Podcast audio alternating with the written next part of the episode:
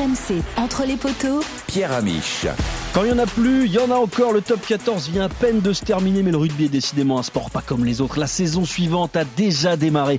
Alors avant de définitivement laisser derrière nous l'exercice 2022-2023, le podcast rugby de RMC se penche sur l'année écoulée. Qui sont les meilleurs joueurs, les meilleures équipes, les meilleurs souvenirs? Petit coup d'œil dans le rétro des poteaux. Et pour ça, on a fait appel aujourd'hui à la nouvelle voix du rugby sur RMC. Elle a un prénom qui fleure bon les Pikengo. Bonjour Winnie Claret. Salut les potos Lui a le même prénom que Meafou, il pèse presque aussi lourd dans le rugby mondial, c'est quand même le patron du middle. Bonjour Emmanuel Massicard. Bonjour les potos Le dernier poids lourd de ce podcast à la barbe de Charlie Fomouna, mais lui il était interdit de faire du rugby quand il était petit, il arrêtait pas de plonger. C'est notre nageur et surtout notre suiveur des équipes franciliennes à l'année, Julien Richard. Bonjour Julien. Salut les potes. Encore, je savais même pas bien, bien plonger, tu vois. donc. Ah bon, pour un nageur c'est compliqué quand même, tu faisais quoi? La bombe Ouais. C'est pas terrible, tu devais pas faire des chronos de fou. hein. Juste avant d'attaquer cette rétrospective de la saison, on va revenir sur un souvenir un petit peu plus frais. Manu, un, un mot de la soirée dingue que tu nous as organisée, que tu as vécu vendredi soir dernier. C'était les 70 ans du middle. Pour l'occasion, tu as mis les petits plats dans les grands. Raconte-nous un peu, euh, c'était quoi cette soirée?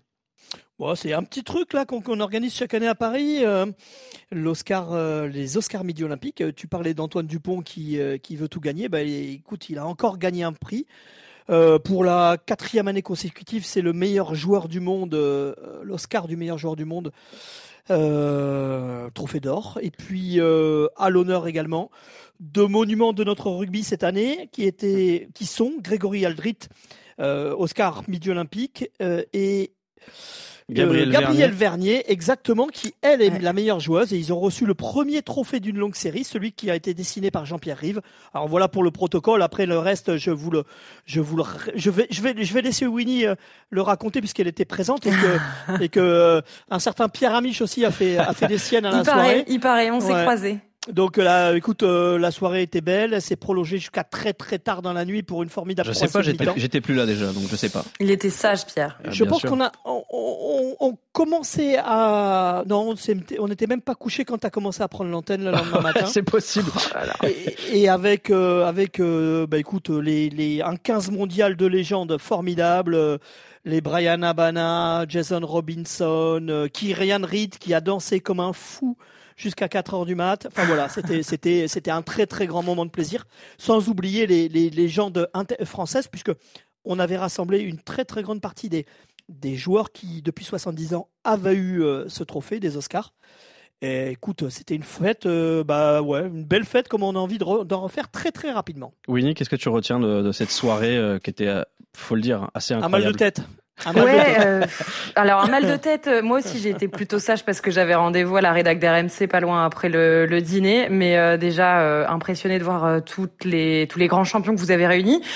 Euh, aussi un petit pincement au cœur parce que quand on a vu débarquer le 15 mondial sur scène, ben, on ne pouvait que constater que bah, parmi ce 15 mondial, il n'y avait aucun Français, évidemment, puisqu'on l'a pas encore trop euh, soulevé, nous, ce trophée Web Ellis. Du coup, voilà, euh, on les regarde envieux, admiratifs évidemment. Il y en a certains qui nous ont rappelé leurs super souvenirs, notamment une certaine finale face aux Français en 2011.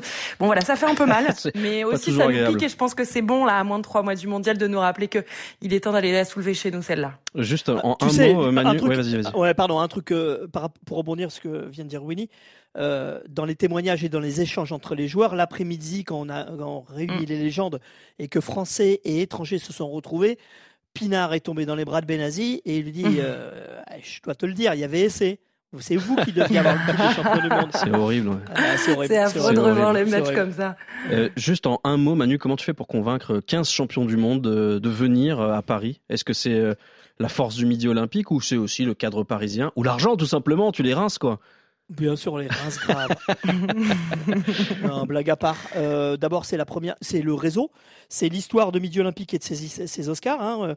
Les Oscars en 70 ans, euh, Midol bientôt quoi, 95 ans. C'est un journal qui fait, euh, qui, est, qui est reconnu euh, et qui est connu dans, dans, dans le monde entier. Donc forcément, ces joueurs-là, on les a tous côtoyés à un moment donné. Et puis après, c'est le réseau de, de nos organisateurs, de l'équipe d'organisation de nos événements. Et puis euh, oui, tu as pas, on va pas se le cacher. hein, Il y a aussi une part de, magie avec Paris. Euh, c'est les retrouvailles avec certains deux joueurs avec qui ils ont souvent bataillé. Et puis il y a la promesse de la Coupe du Monde. Ils, sont, ils étaient là comme des gagas. Vendredi soir, on- enfin jeudi soir, pardon, on s'est fait une, une soirée euh, sur une péniche avec à l'invitation de Franck Ménel. Donc là, là aussi, on a beaucoup parlé des, de, de la Coupe du Monde. Mais les mecs, ils étaient tous super contents de se, de se retrouver. C'est un honneur pour eux, ils le disent. Et c'est un, véritablement un grand plaisir d'avoir à partager ça et à se retrouver. C'est sûr, t'aurais organisé ça à Albi, ça aurait été une galère, quoi. Albi, bien. Al- Albi, beaucoup de, beaucoup de mérite. euh, euh, Ah, et encore, et encore. non, mais je te, je te taquine. Ne t'inquiète pas, Manu. Paris, c'est la ville lumière. Albi, c'est une jolie ville aussi. Mais bon, euh, on fait moins de belles croisières sur la Seine, quoi. En tout cas, on sur le Tarn. La Ouais. scène à Albi, c'est un peu plus difficile. C'est clair. Et puis il n'y a pas de bateau mouche. On espère en tout cas que la prochaine photo avec la Coupe William Webelis, bah, il y aura quelques Frenchies. La saison a été belle, parfois folle, surtout longue. Séance de rattrapage et souvenirs express, c'est signé Kevin Pogam. Italie-France, c'est parti à l'instant et le début du tournoi destination pour l'équipe de France. Là-haut pour Jalibert. C'est c'est de Jalibert. de Mathieu Jalibert. C'est fini. Ils n'ont pas sorti le ballon. C'est fini. fini. La France a Victoire gagné. des Français. Et voilà, c'est terminé. Ça fait 574 jours que l'équipe de France n'avait pas perdu. L'Irlande s'impose 32 à 19. Oui, et c'est c'est la France qui bat l'Écosse 32 à 21. Contre pour. Oh là là là. L'essai, le septième, le septième et c'est français. Les chants s'en vont. C'est. Les chants s'en euh, vont derrière nous. Les Anglais quittent le stade. Face à la stérilité C'est incroyable. Mais Ramos qui dégage en touche. Et voilà, un essai de Ramos, un doublé de Flamand, un doublé d'Olivon, un doublé de Penaud. On a mis fin à 16 ans de 17 et on inflige historiquement la plus large défaite de l'Angleterre ici à Twickenham. Victoire des Bleus, 53 à 10. 3, 2, 1, la finale de Champions. Cup à la Viva Stadium. C'est parti à l'instant. Premier essai du Leicester. On joue depuis 50 secondes seulement. Un essai Le troisième essai sur le renversement. Le doublé de Dan Sheehan. Le cauchemar de La Rochelle. Essai Essai de Essai de Châtelier. Châtelier, que c'est Quelle action Ce ballon va être pendu. Collant Essai oui, Essai Essai Essai Essai de pour La. Rochelle La Rochelle première fois de cette finale. Ils vont la sortir. Ils vont la sortir. La Rochelle est champion d'Europe pour la deuxième fois de suite. La Rochelle. C'est. Quel exploit ici à la Viva. Qui le cru Qui le cru La Rochelle de La Rochelle. d'écrire l'histoire, Denis. Oui, c'est l'histoire là. Ils viennent d'écrire l'histoire. On envoie la finale. C'est parti Côté de se tenir là là, l'erreur de Et Tamac qui est passé Oh là là, il va, il va, il va. La laisser. Il va la laisser. Et Tamac Et Tamac Oh, Il a crucifié Il a crucifié La Rochelle. incroyable. Il a crucifié Incroyable, La Rochelle. C'est. Tamac À deux minutes de la fin. Ça va en l'air. Ça va le Tamac Et Toulouse est champion de France. Toulouse, champion de Toulouse, France. 22e bouclier savais que ces rétrospectives, ça allait me faire un petit peu de mal. C'est un exercice compliqué. Ouais, ouais, mais merci. D'ailleurs, on embrasse euh, Wilfried Templier et Denis Charvet qui sont sur euh, un jet privé, qui sont dans un jet privé pour les Des îles. euh, là, vacances bien méritées. Ils sont- Ils ouais, doivent plus avoir de voix là depuis. Euh, Je crois qu'ils partent pour les îles. C'est un exercice compliqué auquel on va se livrer les poteaux parce que cette année elle regorge de bons et de moins bons souvenirs, on l'a entendu. Pour vous, c'est quoi le match qui vous a le plus enthousiasmé cette saison? Je vais commencer par, euh, par Julien Richard. Tu choisis Ah ouais. quelle rencontre? Euh, bah, je vais pas être très original, mais on les a entendus euh, notamment dans, dans ce best-of. Il y a le France-Angleterre, et la, fi- enfin, la finale de Coupe de, de Champions Cup, euh, Leinster, euh, Leinster, La Rochelle quand même, ça reste peut-être le, le sommet. Et puis le huitième de finale de Champions Cup de Toulouse contre les Bulls, ça, ça Ouais. m'avait, j'avais trouvé ça plutôt sympa. Et puis je vais garder un truc que j'ai couvert, enfin un match que j'ai couvert pour RMC un peu pourri, parce qu'il y en a eu pas mal. non, mais surtout improbable. On est dans les Mais je mauvais l'ai en souvenirs, tête. là Non, mais c'est un bon parti. souvenir au final. C'est c'est, euh, le Stade français contre le Loup. Euh, Stade français Ouais. qui mène 28-0 à la mi-temps. Ah ouais, avec ces deux mi-temps Bah, c'est débile, match un nul, match, ouais. ouais, ça finit par un match nul. Euh, Ils se sont sabordés, c'était un match en jeu en plus, et voilà, ben, il fallait le faire des deux côtés. Mais euh, Et donc c'est un match que tu vas retenir parce qu'il a suscité chez toi quoi Un peu plus d'émotion, de, de, Je plus de place dit, à c'est pas l'antenne possible. Aussi, aussi parce que je sais plus combien il y avait d'essais. c'était- Ça finit à 30, euh, 31, 31, un truc comme ça. 31-31, ouais. Et c'est assez dingue. Voilà. Winnie, plutôt Coupe d'Europe, top 14, 15 de France, c'est quoi ton meilleur moment bah, comme on l'a entendu, de toute façon, il y avait euh, du bon à prendre un peu partout. Hein. Mais moi, plutôt coucou, euh, top 14. Euh, pourquoi? Parce que j'ai trouvé que cette saison était vraiment enthousiasmante au niveau euh, du jeu, au niveau aussi du suspense. Alors évidemment, pas en tout, tout, tout haut de tableau, hein, parce qu'on a bien vu euh, la suprématie euh, confirmée de Toulouse et La Rochelle. Alors si, il y avait ce coude à coude haletant jusqu'à la finale, qui était une vraie finale cette année. Mais juste en dessous, euh, la bataille jusqu'au bout pour le top 6, et puis surtout ces barrages qui étaient quand même, il faut le reconnaître, assez énormes. Il y avait d'abord le derby Stade français euh, Racing 92 euh, et, ce, et ce, ce scénario de ce Racing qui, qui s'en sort, qui renverse la table euh, et qui s'en sort 33-20 alors qu'à la mi-temps ils étaient dos à dos, hein, 17 partout pour les deux clubs franciliens. Mais celui que je retiens, franchement, c'est l'autre barrage entre Lyon et, et l'UBB à Gerland. Avec. Bah avec Tamboué, d'accord, mais pour moi c'est pas encore le plus beau. Alors évidemment, hein, ils viennent crucifier euh, justement ces, ces, ces Bordelais viennent crucifier Lyon euh, en toute fin de rencontre. Mais avant ça, ça va commencer pied au plancher, un essai de Jalibert puis un essai du Mortier, donc un essai partout euh, dès les dix premières minutes. Et puis après Joshua Tuizova, j'espère qu'on va en reparler dans ce podcast, euh, qui à la demi-heure de jeu nous fait euh, une action magistrale. C'est-à-dire que je sais pas si vous vous souvenez, Ah, on est sur une touche bordelaise là sur la ligne des 22 quasiment lyonnaise, raté, Lyon reprend Tuizova qui fait une percée magistrale et puis euh, 10 actions plus loin, euh, on va il va mettre lui-même l'essai en roulant sur euh, sur Lucu notamment. Enfin bref, tout ça fait que c'est évidemment le sel d'un grand match d'un match de barrage euh, de deux clubs qui étaient pas loin de se qualifier. Finalement, c'est Bordeaux qui qui va y aller euh, grâce notamment à un très grand Madoche Tamboué. Mais voilà, moi c'est vraiment le match qui m'a marqué et qui montre que bah, cette saison elle a été haletante jusqu'au bout. Manu, euh, voilà. Manu, est-ce qu'il y a un match qui t'a procuré des émotions différentes cette année? En fait, c'est, euh, on les a cités quasiment tous. Vous avez oublié ce, le France, le, le Angleterre-France féminin. C'est vrai, t'as raison, c'est vrai, Et en fait, il y a cette, cette, cette dimension et cette dynamique aujourd'hui où, où on a plusieurs matchs à, à deux visages et, et à deux temps. Euh, une première mi-temps qui sourit à une équipe et puis, et puis la deuxième qui, qui Ah ouais. est complètement renversée. On a eu Lyon, le Stade français. On a ce, cette finale de Coupe d'Europe. On a la finale de Top 14 aussi qui est, qui est un- Ouais. certainement encore différente. Mais j'ai été impressionné justement par cette, euh, cette capacité de, de certaines équipes à renverser la table, euh, dont les Françaises, ou qui ont quasiment créé l'exploit, Mm. dont les Lyonnais qui sont revenus de l'enfer, euh, dont les Rochelais qui, qui ont tué- qui renverse le Leinster Ouais, bien sûr, qui ont, qui ont marché sur le Leinster et qui ont fait preuve d'une dimension mentale complètement inf- et, euh, incroyable. Mm. Pendant très longtemps, on considérait qu'à 17 euh, points d'écart, euh, Ouais, un match plié, était joué. Ouais. Et ben maintenant, c'est c'est plus du tout le cas. Et donc, on a un, un- un- un rugby qui est complètement fou, quoi. Moi, je vais pas être hyper original, mais j'avoue que j'ai adoré le Angleterre-France euh, sur le tournoi destination. Ouais. Évidemment, ce match-là, je pense qu'on va euh, peut-être le citer en match référence dans l'ère Galtier. J'espère que ça va s'arrêter au mondial et que après la Coupe du Monde, il y aura de nouveaux matchs références, mais celui-là, c'était un, un- un récital. J'ai vibré sur le Leinster-La Rochelle. Je me souviendrai toute ma vie, malheureusement, pour moi. sur T'as adoré la fin du Ouais, top ça fait 14, mal. non, c'est de ça Toulouse-La Ouais. Rochelle. Mais en tout cas, c'est sûr, on a été servi cette année en émotion, notamment parce que Wilfried Templier, Denis Charvet nous ont fait vivre ces grands matchs. Et si on a aimé certains matchs, si on a apprécié certaines rencontres, est-ce qu'en revanche, euh, il y a une équipe, des équipes qui vous ont impressionné en dépit du résultat Euh, Manu, par exemple, est-ce qu'il y a une équipe que tu ressortirais du lot? La Rochelle, pour tout ce qu'elle a dégagé de, de puissance et de caractère, et, et elle était animée. Alors certes, il lui a manqué euh, 10 minutes, mais, mais euh, La Rochelle m'a véritablement impressionné. Après, euh, après tu as la folie et, et le talent de ces Toulousains qui, qui, Ouais. eux aussi se disent que, que, que c'est c'est jamais terminé.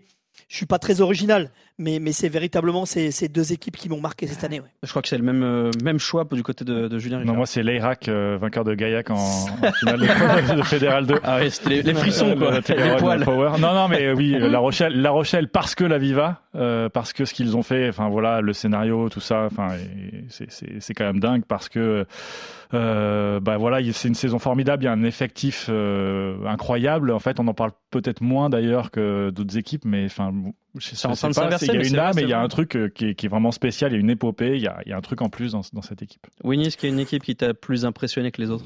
Bah, impressionné, je sais pas, euh, plutôt euh, confirmé euh, l'admiration que j'ai pour le Stade Toulousain. euh, une saison où en fait ils ont peut-être euh, pris les enseignements dont ils avaient besoin la saison dernière, c'est-à-dire de de savoir mieux gérer leur effectif euh, vu tous les internationaux qu'ils ont, euh, de savoir euh, être constant en championnat même quand justement ils n'ont pas leur joueur cadre. Et cette fois, ils l'ont magistralement bien fait. Et puis, et puis ce mental, en fait. Parce qu'on parle ouais, du mental de, des Rochelais face au Leinster quand ils sont menés 17-0.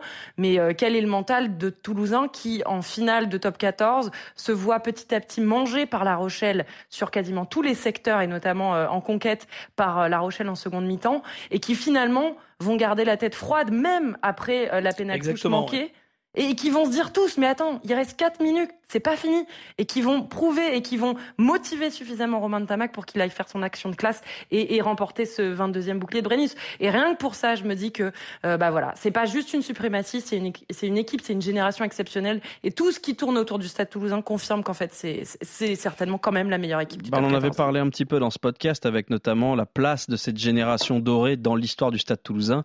Et Manu elle risque d'être assez énorme. haute hein, quand même.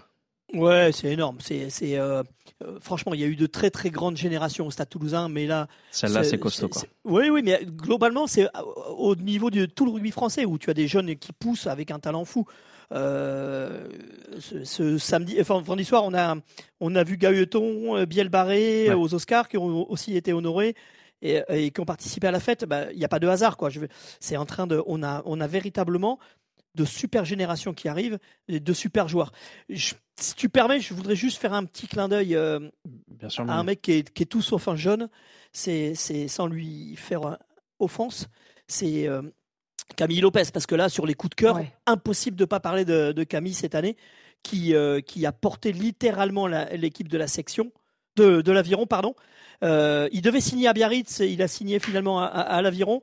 Et, et c'est Je lui crois que qui c'était permet pas à un mauvais l'aviron de choix. Ouais. Ouais, c'était pas un mauvais choix pour l'aviron surtout. Hein. Euh, non, mais c'est vrai. Quel raison, joueur, quel joueur. Lui, en termes d'émotion et de, et, de, et de coup de cœur, euh, Ouais. je pense qu'il est, pour moi, il est sur le podium. Je- moi, je vais vous parler euh, de jeu, de, de ce qui a été fait sur le terrain, parce qu'on l'a compris, hein, une des choses qui génère de l'émotion, c'est forcément les victoires, c'est gagner des matchs coup près. Euh, moi, je vais vous parler de deux équipes qui, malheureusement, n'ont pas disputé des phases finales inoubliables. C'est Lyon et Perpignan. Je trouve que cette Mhm. année, on a vécu des émotions en termes de jeu, d'animation, d'ambition rares. Et je trouve que c'est chouette. Et, et j'ai une petite pensée pour Xavier Garbajosa, qui, en dépit des résultats et du jeu qu'il a proposé, euh, bah, malheureusement, s'est fait a pris un coup de chausson du côté de Lyon. Et comme quoi, hein, on peut pas tout à fait euh, être troisième du, du top 14 derrière les deux monstres, arriver jusqu'en jusqu'en barrage. Et, et malgré tout euh, se faire virer, c'est Ouais. la magie du Ouais. rugby. C'est la magie euh, et c'est la magie du rugby, et c'est la, et la force ou la faiblesse d'un club comme Lyon qui euh, qui euh, qui n'a pas encore totalement tourné la page. Euh, il faut se souvenir que Pierre euh, Mignoni avait lui aussi eu des, des difficultés hein, pour imposer son- bien sûr. euh, son, son rugby, et malgré les résultats, malgré le palmarès, malgré les, les, les bonnes perfs. Les promesses Eh ben, qui sont, qui les sont promesses. nouvelles, ouais, bien sûr. Ouais, et euh, bah, ces deux managers-là n'ont jamais réussi à prendre l'ensemble du contrôle sur le, leur effectif et sur euh, leur staff et, et- et- et sur l'entourage du club. Il faudra que le loup se mette d'équerre, sinon euh, ils vont en griller pas mal de. de- Entre le gomme des pionniers et les managers, ils vont en griller pas mal, hein, des, des- des managers. Mais ce qui est assez clair. impressionnant, c'est que quand on voit la qualité à toutes les lignes des joueurs de, du Loup, quand on sait quand même que Xavier Garbajosa vient pas de nulle part, euh, on s'interroge, on se dit mais comment c'est possible de parfois de se, bah, griller le mental en fin de saison avec des bisbis de vestiaire qui peut-être sont totalement fondés, peut-être qu'il y avait des choses à régler, mais euh, la manière dont ça s'est fait, au moment où ça s'est fait, on se dit Ouais. que c'est dommage parce que Les peut-être torts que sont si toujours partagés dans ce genre Ah de bah, cas, toujours, puisque c'est très complexe. puisqu'on sait que Xavier Garbajosa avait aussi quitté Montpellier en étant euh, coupé d'une partie de son vestiaire. C'était le cas à Lyon. Après, il y Ça n'a jamais choses. été facile, je crois, hein, Garbajosa. dans Non, les après, après, il y a des choses qui sont quand même très maladroites de la part notamment de Limasso Poaga qui s'est réjoui du fait que Xavier Garbajosa se faisait virer. Euh, juste pour rappel, Limasso Poaga ne sera plus joueur de Lyon lui non plus, donc pff, c'était pas Ouais. très élégant et je pense qu'on pouvait s'en passer. Non, la forme était un peu dommage. Oui, Dommageable. Et puis le jeu, le jeu encore une fois, on avait rarement vu le loup produire euh, autant de jeux avec euh, autant de brio, avec autant d'ambition. Et, et moi, ça m'a, ça m'a exalté. Voilà, j'étais content de voir Lyon jouer cette année. C'était une première depuis quasiment 15 ans. Alors Euh, que Garba, son caractère, c'est une certitude. Qu'il soit exigeant, c'est une certitude. Mais je pense C'est que c'est normal. le propre des, des grands clubs et puis, et puis également des, des performances. hein. Il n'y a pas de, il y a pas de Mm. grande performance sans, sans, Sans exigence. exigence.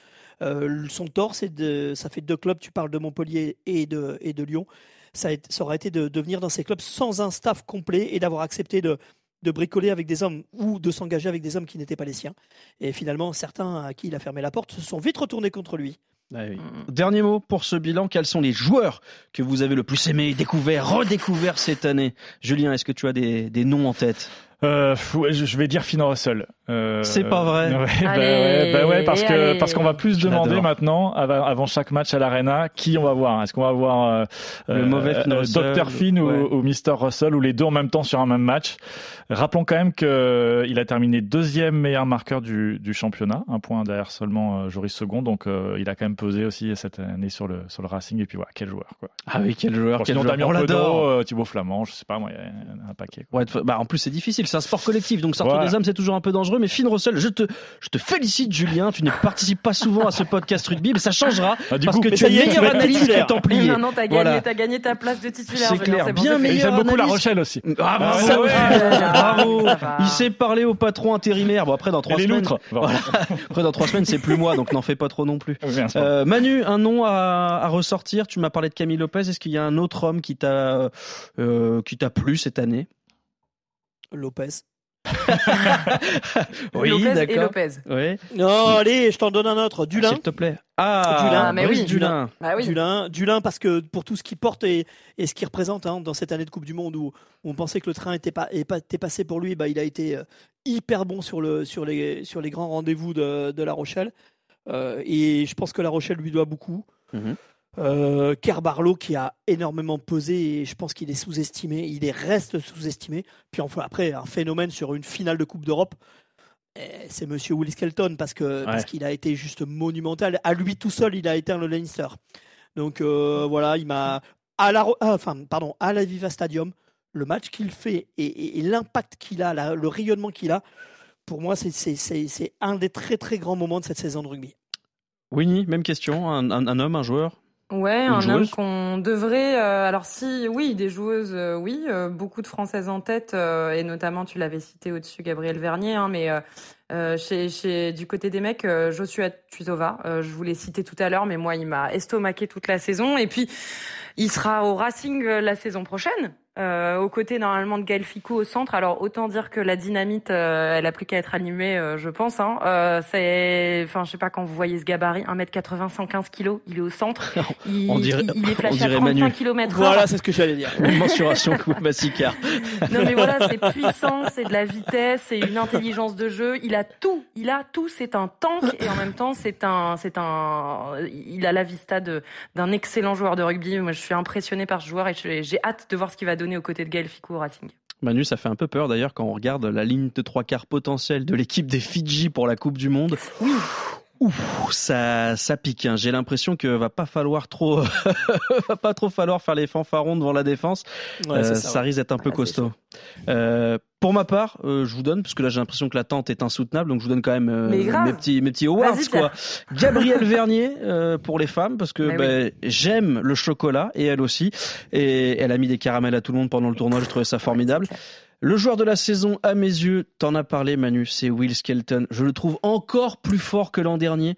J'ai l'impression qu'on a, euh, voilà, qu'il est à son, voilà, c'est la quintessence même du deuxième ligne. Ouais, Il même met- si euh, sur les, la phase finale de top 14, il est un cran en dessous par rapport à ce qu'il a fait en, en Coupe d'Europe. Mais, mais tu as raison. Je- je- ouais, mais j'ai l'impression que je ne l'ai jamais vu aussi fort. J'ai peu d'exemples de deuxième ligne qui pèsent autant. Si Botta et Etzebet. Voilà. Le reste, euh, Ouais. j'ai j'ai moins d'exemples euh, en tête euh, de deuxième ligne aussi puissant, aussi complet, aussi pénible, aussi rugueux. Et puis, Mais à fou bientôt.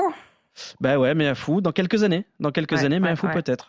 Puis j'aurais pu citer James Love ou, ou Josh Van Der Fleer qui étaient des fers de lance et du Leinster et de l'équipe d'Irlande. Mm. D'ailleurs, oh, euh, chers Oh, auditeurs, Surcoté, surcoté. Van Der Fleer Oh. Surcoté. Mais qui Quoi Surcoté. Où Les, les Ouais, Irlandais Aldrit, il a, il a deux Van der Fleer dans chaque jambe, que tu- euh, surcoté. Tu vois, Manu, je te Oh prenais pour un homme sérieux jusqu'à maintenant. J'avais un immense respect pour toi, Ah, pour l'institution midi olympique. Euh, Georges Van, Surcoté. Van der Fleer, meilleur joueur du monde, on le rappelle, devant Antoine Dupont, Ouais, notamment. c'est- Voilà. Mais après, je, je, je n'appartiens pas à World Rugby. On a le droit de contester les choix de World Rugby. J'ai l'impression ton qu'il n'a droit. pas eu d'Oscar, lui. Hein. Ouais, non. Non, Non, pas, pas d'Oscar Middle. franchement. Oscar Middle, mais- même pas cité. Même pas cité. Non, mais franchement, il fait un bon tournoi. Mais après, avec le Leinster, il est, il est franchement décevant sur, euh, sur, euh, sur, euh, sur, la phase, sur la fin de saison. Ils n'ont pas de titre, hein, le, le Leinster, cette année. Et, et j'ai l'impression que. Ouais, il y a une belle dynamique autour de lui, mais, mais, mais franchement, je- pour moi, il est surcoté. Oh là Ouais, franchement, Manu, j'aurais été débatteur et pas présentateur, on aurait pu s'empoigner. Mais vu que j'ai un immense, mieux, j'ai un respect pour l'institution entre les poteaux, un podcast de référence que vous Mais pouvez moi, j'ai zéro respect pour les poteaux. Voilà, bah t'as pas de respect non plus pour Georges Van der Fleer. Le mec, il est élu meilleur joueur du monde. Il est troisième ligne titulaire indiscutable dans la meilleure équipe du monde. Il a roulé non, sur le tournoi, il fait le grand chelem. Il, On il verra, participe verra, à 60 on verra. trucs par match. Tu m'expliques qu'il est On verra. surcoté. On Non, verra. mais ça, Bah, ça, pouvait être qu'un nain comme Massicard qui me dit qu'à troisième ligne qui, qui fait 60 rucks par match, c'est normal. Ah, c'est normal. Bah, Ah oui, si c'est normal, Ah, bah oui, bah ok, ça très se bien. voit tout le temps, Alors, on il y a runs week-ends, dans le rugby et on se fait chier à cause de ça. Non, surcoté, Van der. Alors, on va garder les bandes. On va le ressortir pendant Ah, le quart de cette finale. Ça va être génial. D'ailleurs, bah, n'hésitez pas, vous aussi, qui nous écoutez, à commenter, à donner vos meilleurs souvenirs. C'est quoi vos meilleurs matchs, vos meilleurs joueurs Vous n'hésitez pas à commenter, soit sur la page des podcasts, soit directement sur le compte Twitter de l'émission. On lira tout ça. En attendant, ben, nous, on se retrouve plus tard pour une deuxième épisode, un deuxième numéro de la semaine, un numéro spécial autour de l'équipe de France qui prépare sa Coupe du Monde, toujours avec Manu Massicard, Winnie Claret et Julien Richard. En attendant, on se dit bah, à très vite avec les poteaux.